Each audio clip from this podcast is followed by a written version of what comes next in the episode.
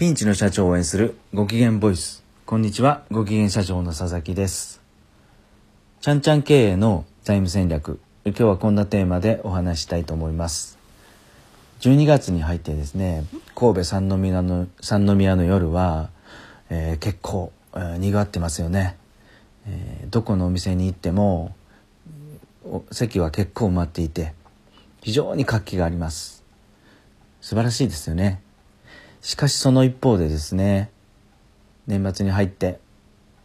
資金繰りに困ったお店のオーナーが、え私のところへ相談に来ます、えー年末12月に入っても、えー何人か、えー相談に来られたんですね。そのオーナーの多くはですね、え繁華街、え都会でお店をやってすごく賑わってはいる流行ってはいるんですが高い家賃と人手不足人件費の高騰ですよね。それとですね、えー価格競争これに疲弊して流行ってはいるけどどんどん資金繰りがなくなっていく。うん資金繰りがに困っている。そういう方が多いんですね、えー私はそういう方には一つ一つの選択肢としてですね地方へ地方でお店をリスタートする。そういうことをお話しています。皆さんご存知のように地方は今、え結構空き家がたくさん出ていてですね、家賃はすごく安いですよね。それでですね地方ですと、えー I ターンや U ターンの方に、え自治体から補助金が出ることが多いです、えしっかり、え申請をすれば、え補助金が出るので店の改修費や、えー設備投資最初の初期投資がすごく安い安く抑えられるんですよね。それとですね、えー財務戦略として一番、えーいいと思うのが、まあ、人件費が劇的に抑えられて、えー固定費ランニングコスト毎月のランニングコストが、えー都会でやっているよりもすごく安い低いっていうことです、家族で経営するので、まあ、お父ちゃんお母ちゃん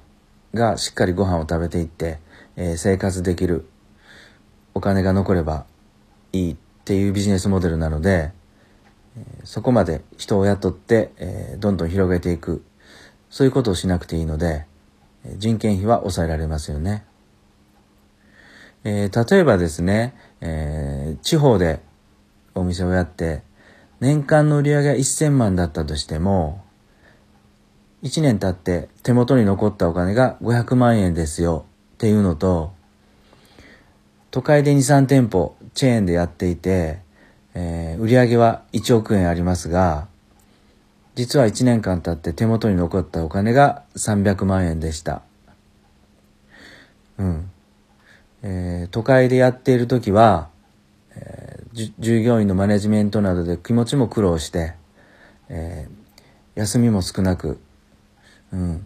何のために、えーお店をやっているのかわからない。そういうこともそういう悩みもあると思うんですが地方に行くとですね、えーしっかり休みも取って、えー売り上げはトップラインはそんなに高くないけれども、えー残るお金は十分ありますよ、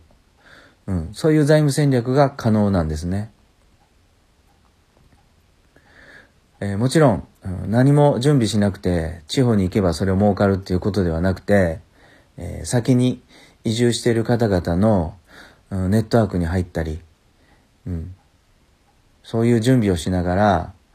失敗の芽をしっかり積んでいってですねそういうお父ちゃんお母ちゃんだけでできる、うん、お店をやれば私は、えー十分成り立っていくと思います。実際私も、えー年末に入って2件の地方の創業案件をお手伝いしました。うん。ですから一度ですね本当に都会で疲れた経営者お店のオーナーですね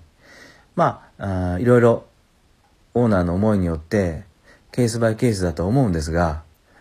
一つの選択肢としてですね、え地方での開業、リスタートを考えてみてはいかがでしょうか。はい。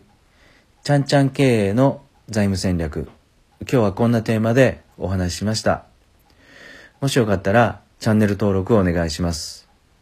本日も最後まで聞いていただきありがとうございました。